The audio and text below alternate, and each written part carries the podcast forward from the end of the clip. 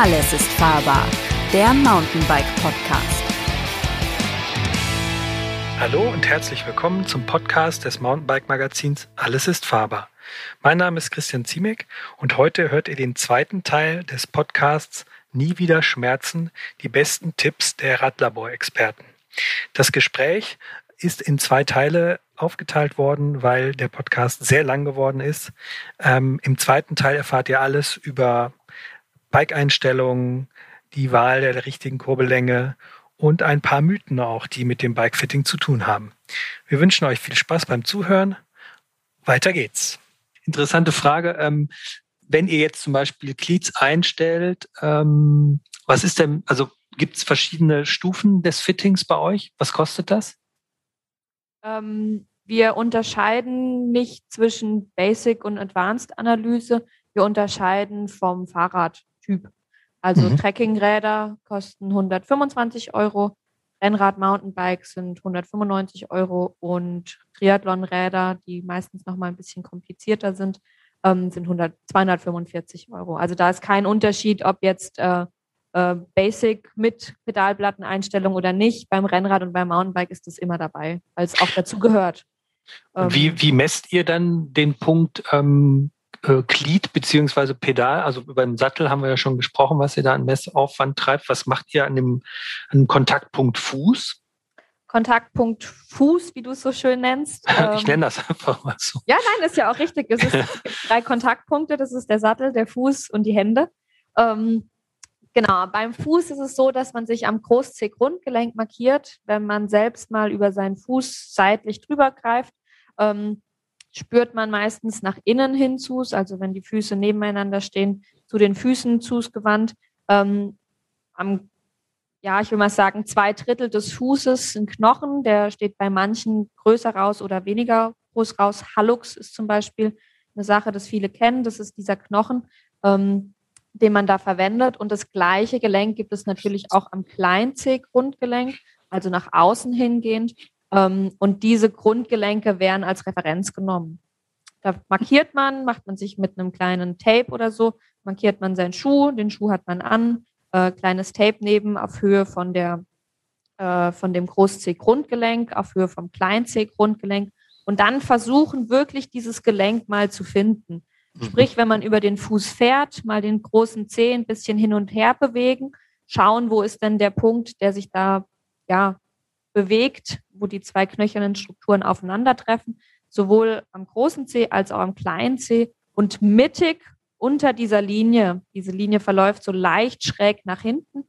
Mittig darunter sollte die, ähm, die Pedalachse stehen. Mhm. Wir haben hier natürlich so kleine Helferlein, da gibt es äh, Schablonen auf dem Markt, die man sich holen kann. Ähm, wenn der Schuh dann mal markiert ist, kann man die Cleats dort unten einspannen, ähm, sodass das fest ist, dass dann die Pedalachse auch markiert. So da, ja, macht das Ganze ein bisschen einfacher. Auch die Winkeleinstellung kann man da schön sehen. Ähm, Handwerk, ne? Das ist wirklich Handwerk. Äh, da braucht man ein bestimmtes Werkzeug. Ähm, und ähm, natürlich auch eine, eine Erfahrung. Äh, ne? die, die Tanja hat schon so viele Füße und Schuhe vermessen und eingestellt. Ne? Dann, dann kriegt man diese Erfahrung auch, wo man genau hingucken muss. Im Grunde genommen machen wir sowas wie ein Röntgenbild vom Fuß, aber halt mit Kugelschreiber. Ne? Das ist so mhm. vielleicht das Bild, so könnte man sagen. Und wir wollen einfach wissen, wie ist der Fuß gebaut, wie lang, wie breit ist er. Und dann versuchen wir den optimal ähm, äh, über dem, über dem Pedal dann zu, zu platzieren. Das ist Handwerkzeug. Ansonsten, ähm, du hast ja gefragt, wie, wie, was messen wir? Ne? Und, und unsere Grundphilosophie äh, ist, dass wir nicht nur die Beinlänge messen, sondern wir messen sämtliche Längen am Körper. Also wir messen die, die Unterschenkel, Oberschenkellänge, die Innenbeinlänge, wir messen die Armlänge, wir messen die Höhe ähm, des Brustbeins, äh, also nicht die Körpergröße, weil uns der Kopf nicht interessiert, sondern die Höhe des Brustbeins, ähm, also da, wo die Schlüsselbeine sich treffen. Ähm, und dann haben wir so die anatomischen ähm, Merkmale, also wie lang sind die Extremitäten, wie lang ist der Rumpf. Und das sind unsere Größen, die in unsere Formeln reingehen. Also nicht nur die Beinlänge für die Sitzhöhe, so wie wir es am Anfang mal besprochen hatten, sondern alle Maße sagen uns dann, wie muss ich das Rad einstellen. Also wie hoch der Sattel, wie weit vor und zurück der Sattel, wie weit der Lenker weg vom Sattel, also wie gestreckt sitze ich, und wie weit ist der Lenker unterhalb des Sattels oder oberhalb des Sattels, also jetzt so horizontal geschaut. Das sind ja vier Einstellmaße. Und diese vier Maße, die legen 100 Prozent, also wirklich 100 Prozent mathematisch eindeutig fest, wie sitze ich auf dem Rad und was mache ich auf dem Rad. Also mhm. eigentlich ist dieses ganze Thema Bikefitting, wo auch oftmals ein Primborium drum gemacht wird und mit Video und Winkeln und was weiß ich, was alles gemessen wird. Man kann es reduzieren auf diese vier Maße, weil die vier Maße am Rad legen fest, wie sitze ich auf dem Rad. Vor allen Dingen, wenn ich auch noch feste Glieds habe, Füße sind fest über dem Pedal, ich greife den Lenker, dann kann ich eigentlich nicht viel mehr machen, als auf dem Sattel ein bisschen hin und her rutschen. Und damit ist wirklich alles 100% definiert. Also eigentlich ist es gar nicht so ein Riesenzauber, sondern ich muss den Mensch vermessen, das Rad vermessen und ich brauche so ein bisschen Stabilität irgendwo dazwischen. Ne? Was hatten wir jetzt nochmal genau für Maße? Ich, hab, äh, ich muss jetzt nochmal rekapitulieren, weil ich da eine wichtige Frage habe. Also wir haben... Wir haben die Sitzhöhe, von der Sitzhöhe. haben wir vorhin ja schon gesprochen. Den Sattelversatz nach hinten. Mhm. Und wir sagen dazu Sattelposition. Dann haben wir die Sitzlänge, der Abstand zwischen Sattel und Lenker horizontal genommen. Mhm. Und die Lenkerhöhe. Also wie viel mhm. höher oder tiefer ist der Sattel im Verhältnis zum Lenker. Ich würde jetzt mal, ähm, ich würde jetzt mal ähm, Sattelposition, also generell Sattelverhältnis zum Tretlager, was ja mhm. die Sitzhöhe ist und auch so ein bisschen die Sattelposition vorne hinten bestimmt. Ja. Ähm, würdet ihr sagen, da gibt es eine Wahrheit, da gibt es eine biomechanisch, weil bei mir ja auch bei den Fittings äh, vier, fünf Mal quasi dasselbe Ergebnis rausgekommen ist, würdet ihr sagen, das ist ein Wert, da kann man sagen, dieser Wert ist der richtige für diesen Menschen? Oder ist es immer so, dass es eine Form von Verhandlungsspielraum gibt? Naja, Verhandlung ist, dass man fragt, was willst du? Ne? Ähm, mhm. Also wen habe ich jetzt vor mir? Mit welchem Rad? Ne? Also bist du jetzt Triathlet? Bist du Zeitfahrer? Ähm, hast, du ein, hast du ein Enduro-Mountainbike? Äh, hast du ein Citybike? Also erstmal hängt es ja davon ab. Ne? Mhm. Und zwar nicht, was für ein Bike hast du, sondern was willst du damit machen? Ne? Also ähm, insofern äh, der Wunsch des Kunden oder des Sportlers. Und das Rad bestimmt, wie das Rad eingestellt wird und bestimmt auch, wo der Sattel sein soll. Natürlich ist es so, dass beim Zeitfahren der Sattel so weit wie möglich nach vorne muss, hm. ja, um das Becken zu öffnen. Beim Zeitfahren gehe ich aus aerodynamischen Gründen mit dem Oberkörper weit runter, um die Stirnfläche zu verringern, geringer Luftwiderstand. Mhm. Wenn ich den Oberkörper weit runternehme, dann ist der Winkel zwischen Oberkörper und Beinen, der wird immer kleiner. Ja, also ich sitze so ganz gedrungen. Und das ist biomechanisch völlig schlecht. Dann kann ich irgendwann nicht mehr treten. Was mache ich? Ich muss diesen Winkel wieder öffnen. Das schaffe ich, indem ich den Sattel nach vorne schiebe. Das ist jetzt ein bisschen Deep Dive bei Mechanics, ja, aber ähm, deswegen sitzen, ja, deswegen sitzen Zeitfahrer, ja, ähm, sitzen weiter nach vorne oder auch wenn einer auf dem Rennrad, ja, Tour de France, äh, geht raus äh, aus dem Feld, Fluchtversuch alleine, dann, ja, dann geht er auch runter, weil er dann auch allein im Wind ist, ne? Und dann versucht er auch seine Position auf dem Rad zu verändern. Das sieht man dann auch manchmal.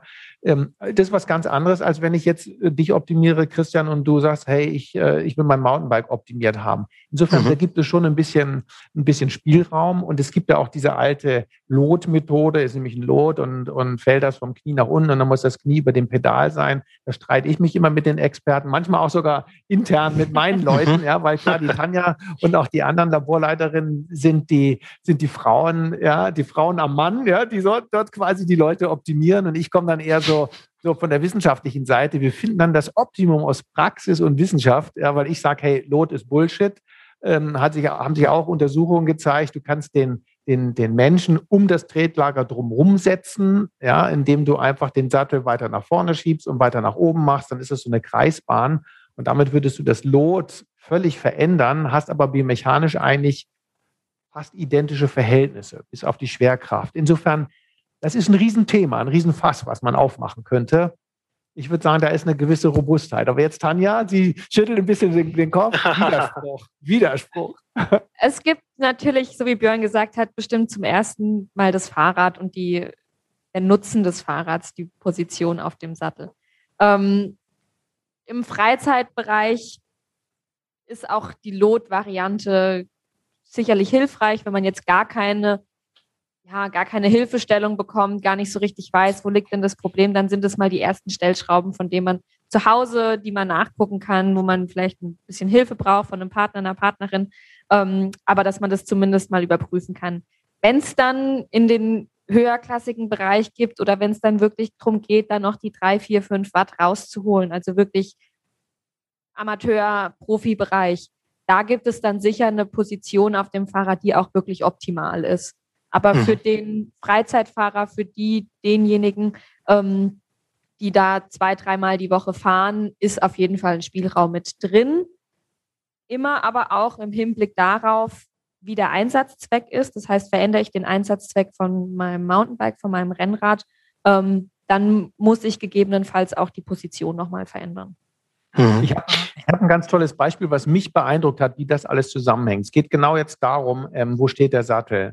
Ähm, das war mal ein Fall ähm, von einer ganz guten Mountainbikerin, also die ist viel gefahren und ähm, die hatte das Gefühl, ihr Rad ist viel zu lang. Ja, die saß sehr gestreckt auf dem Rad ähm, und hatte das Gefühl, oh, mein Rad ist zu lang, das ist eigentlich viel zu groß. Ja? Und dann haben wir Videoaufnahmen gemacht und äh, haben uns das angeschaut und haben gesehen, okay, die rutscht auf ihrem, ja, die rutscht auf ihrem Sattel, ähm, rutscht sie ganz nach hinten. Mhm. Ähm, die hatte nämlich Probleme im Bereich, im vorderen Bereich, wo die Weichteile sind. Und um das zu entlasten, musste sie das Becken nach hinten kippen. Ja, also Beckenkippung, ja, wenn man wenn man mhm. mal sich so hinsetzt, aufrecht und fest sich seitlich so in die Seite, ja, dann kann man eher nach vorne rollen, das Becken, oder eher nach hinten, so den, Rücken, den Rücken so ein bisschen krumm machen, das Becken nach hinten rollen, dann entlaste ich vorne. So, wenn ich jetzt vorne Probleme habe auf dem Rad, was mache ich? Ich kippe das Becken nach hinten, mache also unten einen Rundrücken.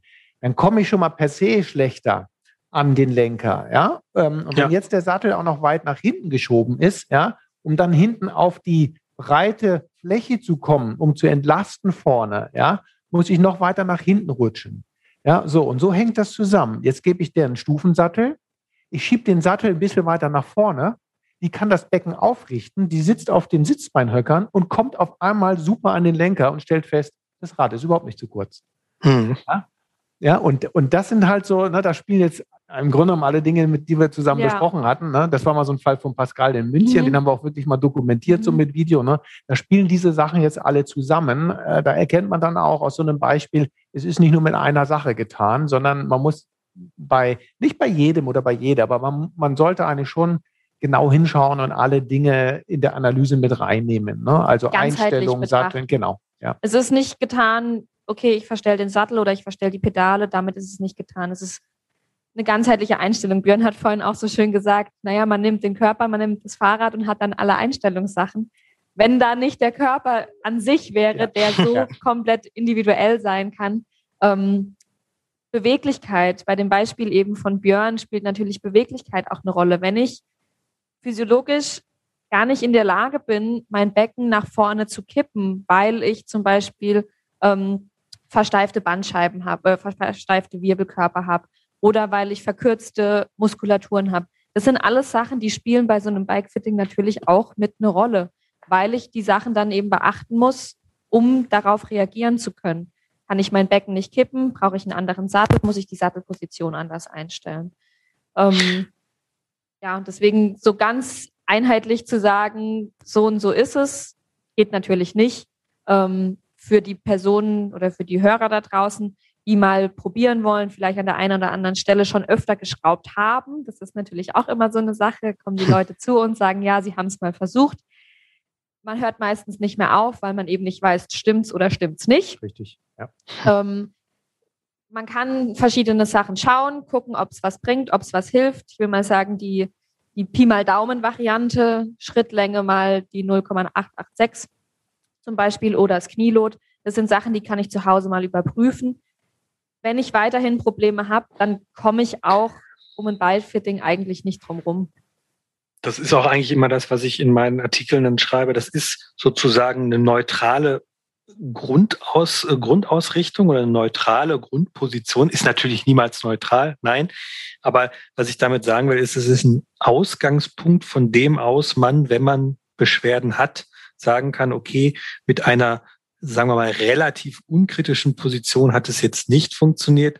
Dann würde ich aber auch eigentlich in dem Schritt dann immer sagen, dann, wenn das für dich nicht funktioniert, äh, mit vielleicht ein paar Millimetern vorne, nach vorne und nach hinten, dann ist eigentlich schon der Gang zum Fitter auch ratsam ja vor allen Dingen auch mal den Anhaltswert. Ne? Ähm, äh, weiß nicht, Christian, ob du auch ab und zu mal, mal Hemden trägst. Äh, du wirkst mir nicht so, aber vielleicht musst du ab und zu ein Hemd tragen. Ich, ich auch selten, aber wenn ich mal ein Hemd trage, weißt du, so ein, ja, so ein, so ein, so ein, so ein Männeroberhemd, ne? Also da gibt's eine Kragenweite, ne? die wird in der Nummer ausgedrückt. Ne? Achso, ich habe äh, verstanden, Helm trage. Ich trage natürlich immer Helm, aber immer Hemd Helm. trage ja, gut. ich nicht so Nein, oft. Ja, genau, aber Helm ist auch gut. Helm ist auch gut. Ne? Also der kennt jetzt seinen Kopfumfang, wenn er einen Helm kauft. Ne? Ja, aber beim Hemd ist es noch krasser. Ne? Da gibt es dann, keine Ahnung, da gibt es Slimline oder sowas, ja, und da mhm. gibt es dann irgendwie so, ein, so eine Kragenweite. Ne? Und das kannst du jedes Mal hingehen und, und zehn Hemden durchprobieren, welches passt. Oder du weißt, okay, ich habe die Größe und die Kragenweite dabei und dann passt mir das Hemd. Ja? Oder na, dann, dann bin ich schon mal ein ganzen Schritt weiter. Und so ist es beim,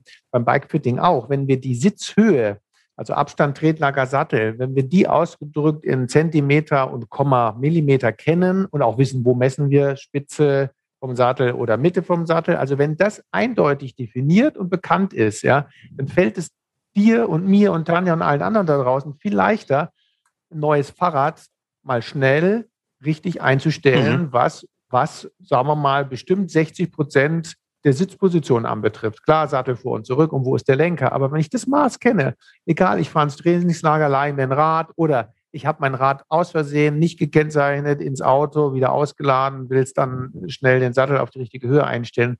Wenn ich weiß, ja, bei mir sind es 77,3, ja, das Maß mit dem Zollstock kriege ich super easy relativ genau eingestellt und bin auf der sicheren Seite. Wenn ich das mhm. jedes Mal neu ausprobieren muss oder wenn Bike Fitter gesagt hat, ja, es ist jetzt optimal eingestellt. Du hast jetzt einen Kniewinkel von und einen Hüftwinkel von, aber er sagt dir nicht, welche Sitzhöhe du in Zentimetern und Millimetern hast. Ja, dann hast du nur so lange was davon, wie dein Rad dir nicht geklaut, ausgetauscht oder, oder demontiert wird oder du ein Zweitrad kaufst. Ne? Insofern, die Sitzhöhe ist bei mir auf meinem Stadtrad, auf meinem Mountainbike, auf meinem Gravelbike, auf meinem, ist überall gleich, ja, ja. weil ich diesen einen Werk kann, äh, kenne und auch ihn immer wieder reproduzieren kann. Also es gibt schon so ein paar relativ einfache Wahrheiten, mit denen man ganz schön weit kommt auf dem Fahrrad. Das kann man schon so sagen. Das, das ist bei mir halt auch genau der Fall, dass ich irgendwie ja. das auf alle Räder übernehme. Aber spannendes Thema in, in, in dem Punkt. Ähm, was haltet ihr oder wie seht ihr das Thema Lenkerbreiten? Das ist ja gerade beim Mountainbike eine Sache. Die Lenker sind irgendwie immer, immer breiter geworden. Früher waren die irgendwie, ich weiß gar nicht mehr, wie viel das war. 45, 47, 50 Zentimeter. Wir sind sogar abgesägt, ne? Die, die, die ganz coolen, die haben es abgesägt, weiß ich noch. Genau. Die Mountainbiker in den Rennen, ja, ganz schmal, ja, ja. Dann sind sie immer breiter geworden, bis hin zu über 80 Zentimeter. Mein Ideallenker ist 76, damit wäre ich vor 10 oder 15 Jahren hätte ich nicht im Traum gedacht, so einen langen Lenker zu fahren, aber ich stelle fest, dass es für mich und meinen Fahrstil optimal ist. Ähm, gibt es da auch Lenker oder Geometriekonzepte komme ich gleich drauf, aber Entschuldigung, gibt es da auch. Äh, wie, wie seht ihr das? Seht ihr das kritisch? Würdet ihr sagen, das sind einfach zu breite Lenker, da kann man nicht mehr vernünftig auf dem Rad sitzen? Ja, also würde ich schon so sagen. Ähm, oh, damit habe ich jetzt nicht gerechnet. Ich hätte jetzt gedacht, okay, der, Ober, der Oberkörper, das ist eine Frage von wie hoch, wie, wie, wie sitzt, aber okay, Entschuldigung, ich habe dich unterbrochen. Da bin ich ja nee, gespannt. Alles gut. Ja. Ähm, ich würde schon sagen, es gibt einen zu breiten Lenker. Wenn ich, ähm, je breiter der Lenker ist, umso weiter gehen meine Arme auseinander, umso eher muss ich mich nach vorne beugen mit dem Oberkörper. Entsprechend verändert sich die Position auf dem Fahrrad insgesamt extrem. Und da können auch schon zwei, drei Zentimeter, die der Lenker rechts und links schmaler ist, auf jeden Fall eine Rolle spielen. Und gerade Probleme im Handgelenksbereich. Weil die knicken ja stärker ab dann auch. Richtig, ne? richtig ist da auf jeden Fall eine Sache, ähm, wo ich sage, dass ein zu breiter Lenker dann langfristig auch Probleme machen kann. Mhm. Und die Frage und, auch jetzt an dich gestellt, Christian, ähm, ähm, wir reden ja über das Mountainbike. So, mhm. gibt es ja zwei Situationen, bergauf und bergab. Ja. Ähm, was, was willst du erreichen? Ne? Also wo, worauf bezieht sich die Frage optimale Lenkerbreite, bergauf oder bergab? Ja, und worauf bezieht sich die Frage optimale Sitzposition beim Mountainbiken, bergauf oder bergab. Da muss man äh, den Leuten klar machen, wir haben zwei unterschiedliche Situationen. Ja, das eine Mal geht es um Vortrieb, also wie gut kann ich meine, meine Leistung ans, aufs Hinterrad bringen. Ja, ähm, also da geht es um, um Bewegungs- oder Pedalierökonomie auch. Und beim anderen Mal geht es um, um das Handling. Ne? Ähm, also Downhill, ne? gerade wenn ich einen Sattel nach unten stelle, sitze ich gar nicht mehr auf dem Sattel und habe sowieso ganz andere Verhältnisse. Ne? Und, ähm, und, und das sind zwei Situationen, die man natürlich unterscheiden muss, die auch manchmal konkurrieren. Ne? Wenn du gleich vermutlich über Geometrien sprechen willst, da ist ja genau das gleiche Thema, ne? eine Bergauf- oder eine Bergab-Geometrie. Ne? Mhm. Und das muss man dann, äh, da muss man dann sagen, okay, was will ich? Ne? Will ich den, den ängstlichen Abfahrer, will ich dem helfen oder will ich dem helfen, der Cross-Country-Rennen fährt und äh, bergauf seine Rennen gewinnt, je nach Kurs, ne? Mhm. Also das wäre ja auch meine nächste Frage. Ich meine, aktuell ist der Trend ja sehr erfreulich. Ich hatte früher große Schwierigkeiten am All Mountain, überhaupt den richtigen Sattelversatz, also die Sattelposition, ähm, die misst man ja klassischerweise im Vergleich zum, zum Tretlager. Ähm, zumindest habe ich das immer so gemacht, von der Mitte des Sattels ein Lot gefällt und dann an der Kettenstrebe geguckt, wie weit muss ich nach vorne oder hinten gehen. Das war immer so meine Möglichkeit, das einzustellen auf verschiedenen Rädern aber da gab es einfach Räder, die hatten so einen flachen Sitzwinkel, dass das fast gar nicht ging. Also man musste den Sattel eigentlich immer auf Anschlag nach vorne schieben, damit man überhaupt in die Richtung gekommen ist, äh, um den richtigen, äh, die richtige Sattelposition einzustellen. Aktuell ist es aber so, dass sogar bei sehr abfahrtsorientierten Enduros die Sitzwinkel immer steiler werden. Und ähm, weil man da auch einfach festgestellt hat, dass ähm, der Sattel beim Bergabfahren sowieso so weit unten ist, dass man jetzt auch keinen extrem flachen Sitzwinkel mehr braucht, weil man A eh im Stehen fährt und B ähm, äh, der Sattel sowieso aus dem Weg ist und man sich deshalb halt fürs Bergauffahren einen steileren Sitzwinkel erlauben oder leisten kann. Dafür ist der Lenkwinkel ja immer flacher geworden. Ähm, habt ihr auch schon Geometrien da gehabt, wo ihr sagen, sagen musstet, ich kann das gar nicht ähm, jetzt einstellen mit diesem Rad? Ähm, da kommt es ja wieder auf den Einsatzzweck von dem Fahrrad drauf an. Ähm, je nachdem, wie das Fahrrad dann genutzt wird, ergibt sich dann auch die, die Position auf dem, auf dem Sattel bzw. die Satteleinstellung. Klar, es gibt immer wieder Räder, wo Setback, ähm, also Sitzsattelposition, ähm, Sitzwinkel und so weiter eine Rolle spielen, wo man dann schauen muss, gekröpfte oder ungekröpfte Sattelstütze, ähm, wenn man an Randbereiche hinkommt. Aber mit dem richtigen Fahrrad für den jeweiligen Einsatzzweck ist es eigentlich weniger ein Thema. Aber wenn ich jetzt ähm, auch der Argumentation von Björn folge, dass ich eigentlich auf jedem Rad den gleichen, die gleiche Sattelposition und Sattelhöhe habe, zumindest ist es bei mir so, kann man jetzt sagen, man kann den Sattel auch fünf Zentimeter weiter nach hinten setzen. Man muss nur die Winkel entsprechend anpassen. Ich habe immer gedacht, man müsste den sozusagen eigentlich immer überall gleich äh, einstellen auf jedem Rad ähm, äh, die Sitzhöhe, also deren Abstand Tretlager zum Sattel, dieses Maß sollte überall gleich sein. Der Nachsitz oder wir haben das Wort Sitz, äh, Sattelposition dafür oder Tanja hat gerade den englischen Begriff Setback benutzt. Also mhm. diese horizontale Position vom Sattel, die ist nicht bei allen Rädern gleich. Ähm, sie sollte nur, wenn man sie verstellt, muss man daran denken, dass man auch die Sitzhöhe wieder ähm, richtig mhm. einstellt. Also diese beiden Maße hängen ja miteinander zusammen. Also wenn ich den Sattel weiter nach vorne schiebe, wird die Sitzhöhe, also der Abstand zum Tretlager, geringer werden. Also Sattel mhm. nach vorne schieben bedeutet, ich muss ihn auch weiter rausziehen. Das nur so als kleinen Exkurs, wer jetzt anfängt rumzustellen. also der, ne, der Sattel, die horizontale Position vom Sattel, die ist tatsächlich ähm, ähm, die kann man nicht einfach so wählen und sagen, ja, dann mache ich so oder so. Zum Beispiel, wenn mir das Rad ähm, zu kurz ist, sage ich einfach, oh ja gut, dann, dann schiebe ich den Sattel äh, weiter nach hinten, dann wird es länger. Oder umgekehrt, wenn der Lenker zu weit weg ist, ich habe das Gefühl, ich sitze zu gestreckt, ähm, äh, dann stelle ich nicht den Sattel einfach weiter nach vorne, sondern ich gehe dann hin und optimiere am Lenker. Nein, die horizontale Sattelposition ähm, hängt tatsächlich vom, vom Einsatzzweck mit ab und fürs, für den Vortrieb, fürs Bergauffahren ist es eigentlich vorteilhafter, wenn der Sattel weiter nach nach vorne kommt. Das ist gar nicht unbedingt biomechanisch vom Antrieb unten äh, abhängig, weil Die Beinmuskulatur wird dadurch nicht beeinflusst. Was ich beeinflusse, ist die Oberkörperneigung. Und je weiter ich den Oberkörper nach unten bringe, desto besser kann ich meinen großen Gesäßmuskel mit reinbringen. Je aufrechter, je aufrechter ich sitze, desto schwieriger wird das. Ähm, das ist ein Aspekt. Der zweite Aspekt ist, weiter nach vorne bedeutet auch mehr Gewicht übers Vorderrad. Das hat sich bei den 29ern ein bisschen geändert. Das mhm. ist nicht mehr ganz so kritisch, aber ähm, viele werden es noch kennen, gerade mit den alten 26 Zoll Rädern hat sich das Vorderrad, wenn es sehr steil war, aufgebäumt. Und wenn ich da den Sattel auch noch weit hinten montiert hatte, ne, dann bringe ich ja meinen Körperschwerpunkt noch weiter über den Drehpunkt Hinterrad. Ja? Das heißt, steiler Berg bäumt es sich auf. Ich rutsche ganz nach vorne auf die Sattelnase. Insofern sind solche Dinge Oberkörperneigung, wo ist das, der Körperschwerpunkt, Bezug zum, äh, zum Vorderrad oder Hinterrad, das sind so Punkte, die, die beim Mountainbiken mit eine Rolle spielen. Also da geht jetzt Biomechanik und, und Handling so ein bisschen ineinander über. Was ganz anderes ist es bei einem Zeitfahrrad oder bei einem, bei einem Straßenrad oder bei einem Gravelbike. Ja? Hm. Gehen wir mal vom Rad kurz oder gehen wir mal vom Rad weg an sich. Äh, krasser Schnitt jetzt. Ähm, wir haben ja eingangs ganz am Anfang schon gesagt, ähm, das, das Rad ist eine Maschine und man muss ähm, gucken, dass man nicht den Körper auf die Maschine einstellt, sondern umgekehrt. Ähm, und wir haben zwischendurch auch schon mal das Wort Verkürzungen und muskuläre Eigenschaften angesprochen.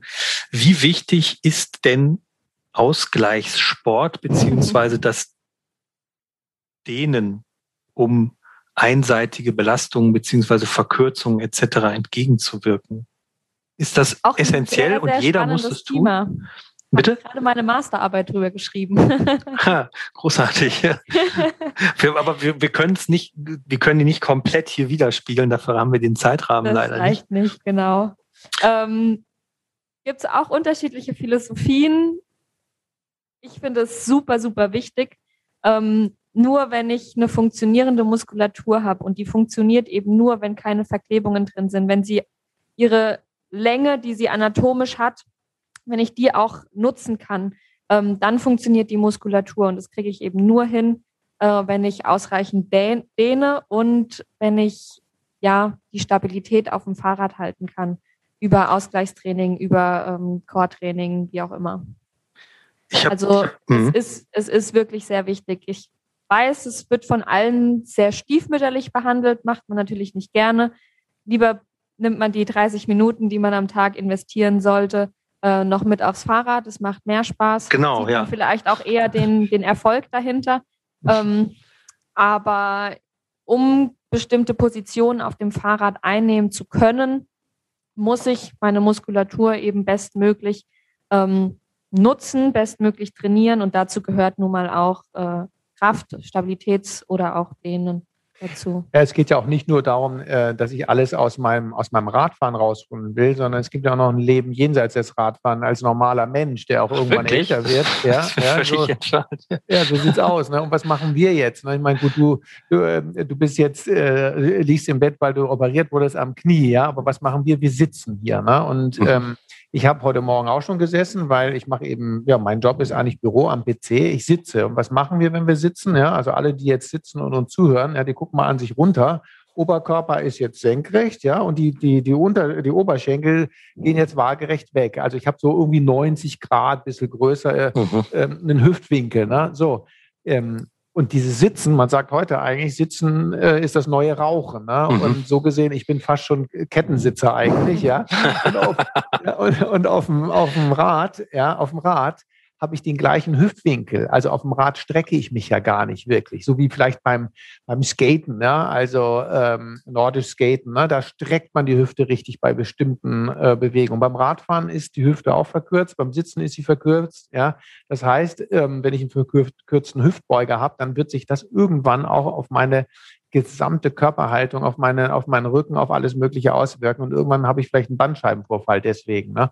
Insofern jetzt ähm, die Hüfte aufzudehnen, kann man dem Radfahrer empfehlen. Die Hüfte aufzudehnen, kann man dem Sitzenden empfehlen. Radfahrer, die sitzen, sollte man doppelt empfehlen. Mhm. Dehnt die Hüfte auf. Ja?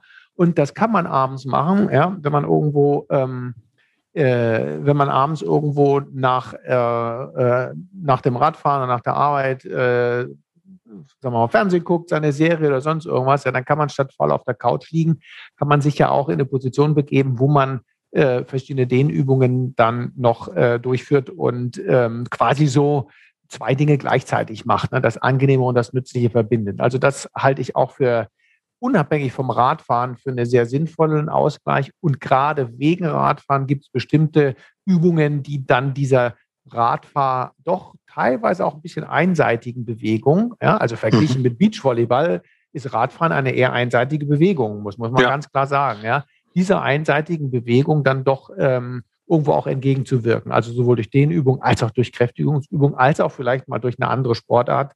Ja, hier im Schwarzwald sind traumhafte äh, Wintersportbedingungen. Äh, da kann man äh, eben auch mal skaten gehen oder Langlauf klassisch machen. Ja, und das ist ein super Ausgleich, also sowohl für die Ausdauer als auch fürs, für die Bewegungskoordination, als auch für die Beweglichkeit in bestimmten ähm, äh, Muskelgruppen oder Gelenkbereichen. Hm. Jetzt äh, für die Zuhörer, die sich fragen, äh, warum wir alle so ein bisschen dumpf sind. Ähm, wir arbeiten in Corona-Zeiten hier gerade äh, und nehmen den Podcast auf. Dementsprechend, falls es ähm, zu klanglichen Einbußen ein bisschen kommt, bitte entschuldigt das. Aber Thema Corona.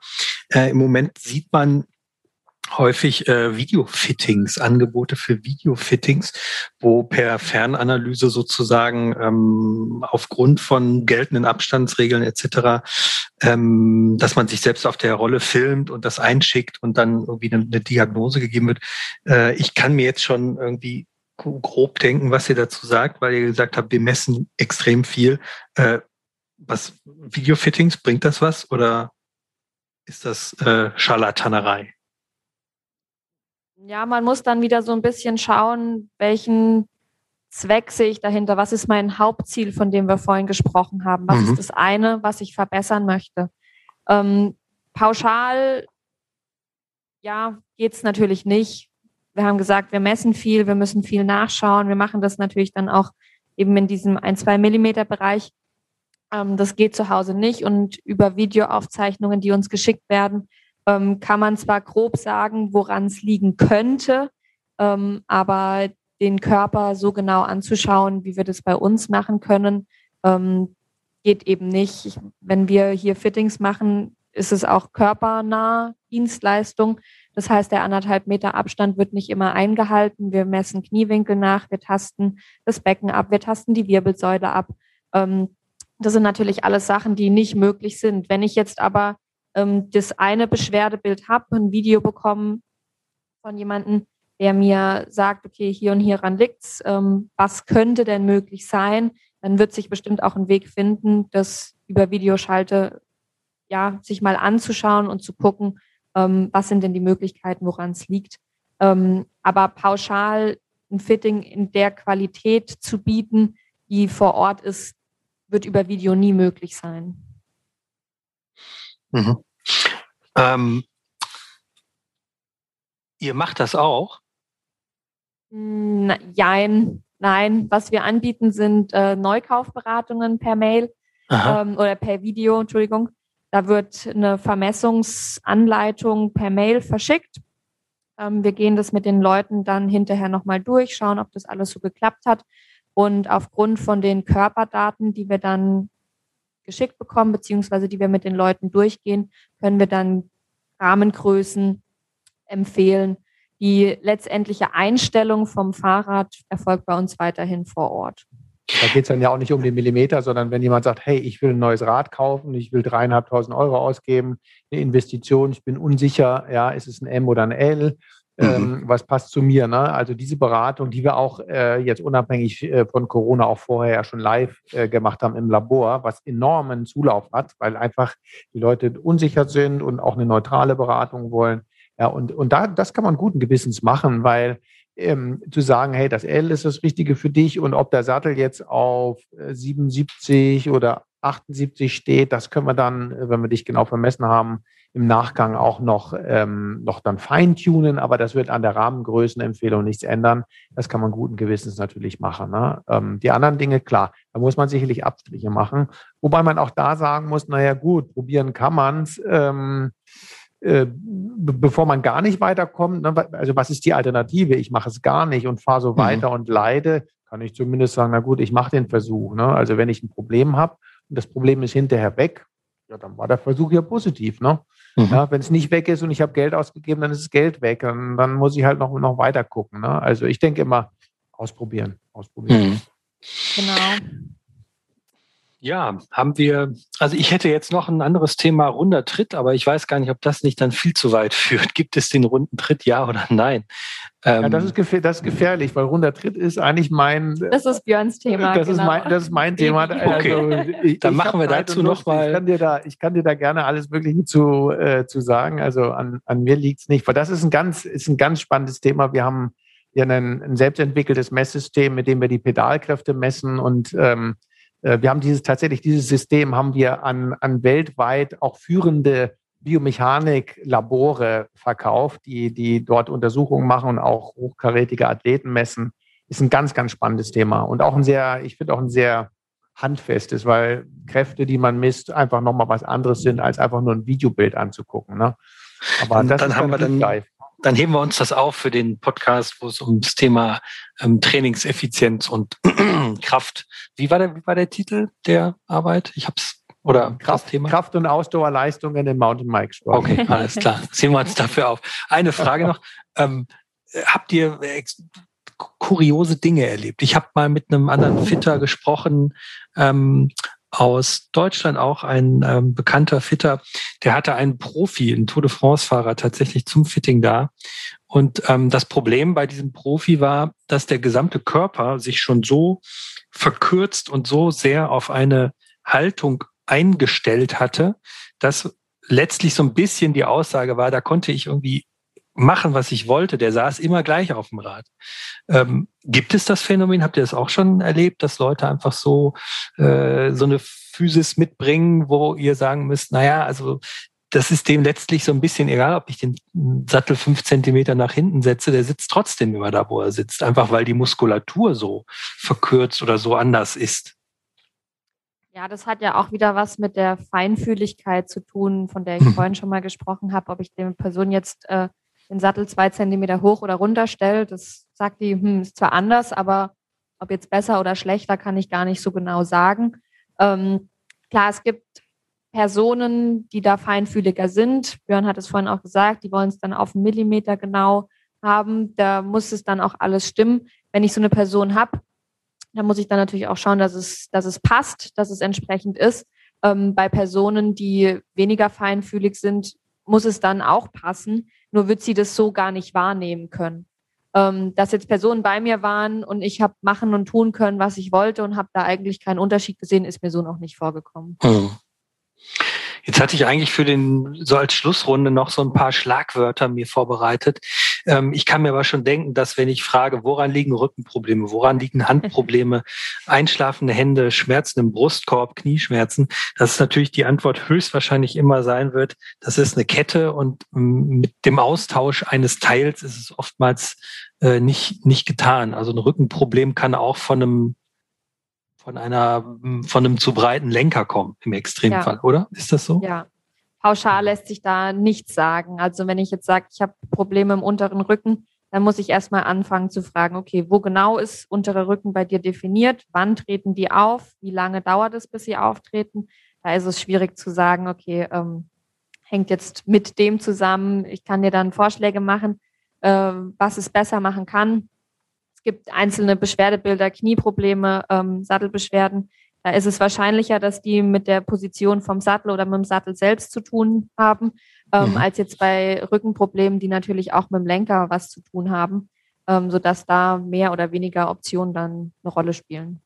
Aber eine, ein Thema habe ich noch, ganz kurz. Das ist, ist mir noch sehr wichtig, und zwar mein Lieblingsthema, der kleine Gang. Ich bin ja jemand, der extrem kleine Gänge fährt, ähm, einfach weil ich ähm, den Druck so gering wie möglich halten möchte. Ähm, habt ihr auch öfter mal dann so ein bisschen das Fazit, naja, deine Knieschmerzen kommen vielleicht einfach davon, dass du immer einen zu dicken Gang fährst? Guckt ihr euch das auch an? Oder ist es bei euch eher nicht im Fitting inbegriffen?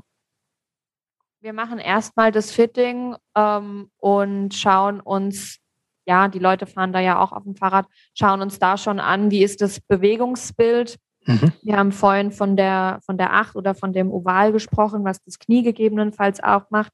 Ähm, wenn wir alle unsere Fitting-Möglichkeiten ausgeschöpft haben, dann geht es natürlich darum, ähm, weitere Ursachen zu finden, wenn die Probleme weiterhin bestehen. Dafür also, muss derjenige aber hm? schon ganzheitlich angeschaut. Klar, dafür muss derjenige auch ein bisschen fahren. Mhm. Ähm, ist gar keine Frage. Ähm, je nachdem, wie akut es ist, teilweise ja schon nach fünf, sechs Minuten, hatten wir vorhin gesagt, auch bei den Sattelbeschwerden. Ähm, wenn ich wirklich weiß, dass es so eine kurze Zeit ist, dann lasse ich die Leute auch mal fünf, sechs Minuten bei uns auf der Rolle fahren. Mhm, mhm. Und wenn er sagt, wenn du sagst, wir probieren das jetzt mal damit, äh, und derjenige sagt dann aber, naja, ich habe irgendwie trotzdem immer noch die gleichen Beschwerden, wie ist es dann? Kommt er dann nach zwei Wochen wieder und ähm, ist das dann sozusagen noch mit drin oder wie sieht das ja. aus? Ah, ja. Also wenn es weiterhin Probleme gibt, ähm, meistens gibt es ja dann erstmal eine Mail oder einen Anruf von den Leuten, da wird dann geguckt, okay, ähm, wo liegen die Probleme noch? Hat sich da was verändert? Waren die Beschwerden am Anfang bei 30 Minuten und sind es jetzt nach zwei Stunden? Mhm. Dann sage ich, okay, fahr mal noch vier, acht Wochen. Ähm, vielleicht ist es eine Gewöhnungssache, ähnlich wie mit dem Sattel, dass man da halt einfach mal durch muss, eine gewisse Zeit. Ähm, ansonsten, wenn es andere Ursachen hat, dann kommen sie vorbei. Wir haben ja auch ausreichend Kollegen noch in München und in Frankfurt sitzen, jeder mit seiner eigenen Spezialität, sodass wir da uns auch untereinander austauschen und auch von den anderen immer lernen wollen. Das mhm. ist ja ganz klar. Ja, und es kann ja auch ein medizinisches Problem sein. Ne? Also mhm. äh, wenn, wenn jetzt jemand äh, sagt, ich habe Kniebeschwerden ne, ähm, oder ich habe Rückenbeschwerden, dann muss man ihn auch fragen, hast du das an irgendeiner anderen Stelle im Alltag auch? Wenn er sagt, ja, immer beim Treppengehen, ähm, oder immer, wenn ich jetzt eine halbe Stunde gesessen bin, fängt es an, mir im Rücken zu ziehen. Ja, dann haben wir offensichtlich ein grundsätzliches ähm, medizinisches Problem. Ja, und das kann man natürlich auch noch an anderer Stelle, Orthopäden, Physios und so weiter abklären lassen. Ja, klar, mhm. wenn die jetzt auch nichts finden, ja, ne, das sind aber Dinge, man darf jetzt nicht erwarten, dass von einem Bike-Fitting äh, ein Kranker wieder gesund wird. Ne? Ähm, deswegen ist die Frage, tritt das nur beim Radfahren auf? Ja geht es wieder weg, wenn ich runtersteige ne, vom Rad. Ne? Ich mache eine Ausfahrt, zwei Stunden, drei Stunden, wenn ich vom Rad steige, ja, dann tut mir auch oftmals alles weh. Ne? Und äh, nach 20 Minuten ist wieder gut. Ja? Wenn ich geduscht habe, wunderbar, dann ist wieder gut. Das ist ein Zeichen für, okay, das war jetzt eine Belastung für den Bewegungsapparat, die sich aber wieder irreversibel ist, die ähm, zu keiner Schädigung führt. Ne? Wenn das am nächsten Tag immer noch da ist, das Problem nach dem Radfahren, bedeutet das etwas anderes. Dann könnte es sein, dass das Radfahren etwas ausgelöst hat. Es muss aber auch nicht die Ursache sein. Die Ursache kann ein medizinisches Problem sein, eine alte Verletzung oder eine falsche Bewegung im Beruf, ja, dauernd sitzen oder irgendjemand anders hebt irgendwas ständig, weil er Lager ein- und ausräumt und hebt immer mit krummem Rücken. Ne? Also was Tanja vorhin gesagt hat, ganzheitlich geht auch sogar in den normalen Alltag hinein. Wenn ich ein Beschwerdebild habe, muss ich das alles mit abfragen und ein Kranken kann man nicht, also der eine, eine Krankheit hat im Sinne von Bewegungsapparat ist irgendwo geschädigt, den kann man jetzt nicht unbedingt durch ein Bike-Fitting heilen, aber man kann dafür sorgen, dass es nicht noch schlimmer wird. Hm. Ein wunderbares Schlusswort, würde ich sagen, oder? Was meint ihr? Ja, vielleicht. Habt ihr noch was, was ihr, was ihr gerne noch anbringen wollt? Oder haben wir das meiste schon besprochen? Ich glaube, wir haben viel angesprochen. Ich hoffe, dass äh, die Zuhörer auch viel mitnehmen konnten. Vielleicht den einen oder anderen Tipp, vielleicht mal versuchen umzusetzen. Ähm, ansonsten vielleicht generell noch hoffe ich, dass die Scheu vor so einem Bike-Fitting, dass das nur was für High-End-Leute ist, genommen wurde. Es kommt da wirklich nicht auf den einen Millimeter drauf an, sondern es geht darum, ähm, auch mit einem nicht ganz optimalen Rad dann wirklich das Bestmögliche rauszuholen. Ihr habt es gehört, dass wir sagen, das Fahrrad passt gar nicht. Das ist, glaube ich, so eine Angst von vielen Leuten. Mhm. Ähm, kommt ganz, ganz selten vor. Ähm, und dann auch meistens mit speziellen Problemen, wo man halt wirklich Lenker hochbringen muss oder Sattel zurück oder wie auch immer. Ähm, das, die Angst, die sollte nicht bestehen. Das ist der schlechteste Grund, nicht zu einem Bikefitter zu gehen. Teuerste Neuanschaffung ist Sattel, vielleicht Kurbellänge? Macht ihr auch was an den Kurbellängen? Nein. Ah. Gar nicht, hm. niemals. Das ist auch wieder so ein Reizthema, wenn jemand behauptet. Okay. ja, ja, also wenn jemand behauptet, da sind wir dann wieder beim, beim runden Tritt oder Pedalkräfte. Also Kurbellänge ähm, da, da könnte mich auch wirklich für, für festnageln, ich unterschreibe euch das, Kurbellänge spielt keine Rolle. Egal. Egal welches Rad, welche Situation, forget it, vergesst es. Es gibt Randbereiche, da spielt das vielleicht eine Rolle, aber da gibt es so viele wissenschaftliche Untersuchungen. Kurbellänge ist eine Diskussion, die führen Leute, die ja, die entweder nicht, nicht wirklich tief eine Ahnung haben oder ähm, die irgendwelche Behauptungen aufstellen, aber Kurbellänge spielt tatsächlich keine Rolle. Und man kann da auch nicht viel verändern. Ja, das ist ja meistens alles fest definiert und ich müsste sehr viel Geld ausgeben, ja, um dann irgendwas, äh, ne? also ich muss ja die komplette Kurbelgarnitur austauschen. Insofern. 5 Millimeter Schritte, ne? 170, ja, ja. 100, äh, 175 ja, genau. ist Standard. Ich fahre immer 170 jetzt seit 20 Jahren, 25 Jahren. Ja. Es gibt mhm. medizinische Grenzbereiche natürlich. Ne? Also wenn du jetzt eine Einschränkung hast, äh, sagen wir mal in der, in der Kniebeugung, ja, eine Streck- oder Beugehemmung, ja, aber das sind ja alles Randthemen, ne? Mhm. Also Sonderthemen. Ne? Da kann man mit anderen Kurbellängen arbeiten oder diejenigen, die jetzt äh, Straßenrennen fahren, Kriterien. Ne? Ja, also ich mhm. habe ich hab einen Rundkurs, der kein Rundkurs ist, sondern sondern vier Ecken hat, ne, um da durchzutreten. Ne? Also wenn ich durch die Kurve, durch die Kurve durchtrete, kann ich mit kürzeren Kurbeln bei einer größeren Neigung des Rades in der Kurve noch treten. Ja, aber mhm. hallo, äh, wer hört uns zu und fährt Kriterien hier? Ne? Ja, also mit ja. denen können wir Kurbellängen diskutieren. Oder beim Mountainbiken, klar, die Kurbel im Rennen setzt auch auf einer Wurzel oder einem Stein eher auf, wenn sie mhm. ein bisschen länger ist. Aber hallo, also wie viele Wurzeln und fünf Millimeter? Ne? Also das sind alles Sachen, da würde ich sagen, da widmen wir uns anderen Dingen. Und mein Credo wäre, ne, was gibt man mit den Leuten?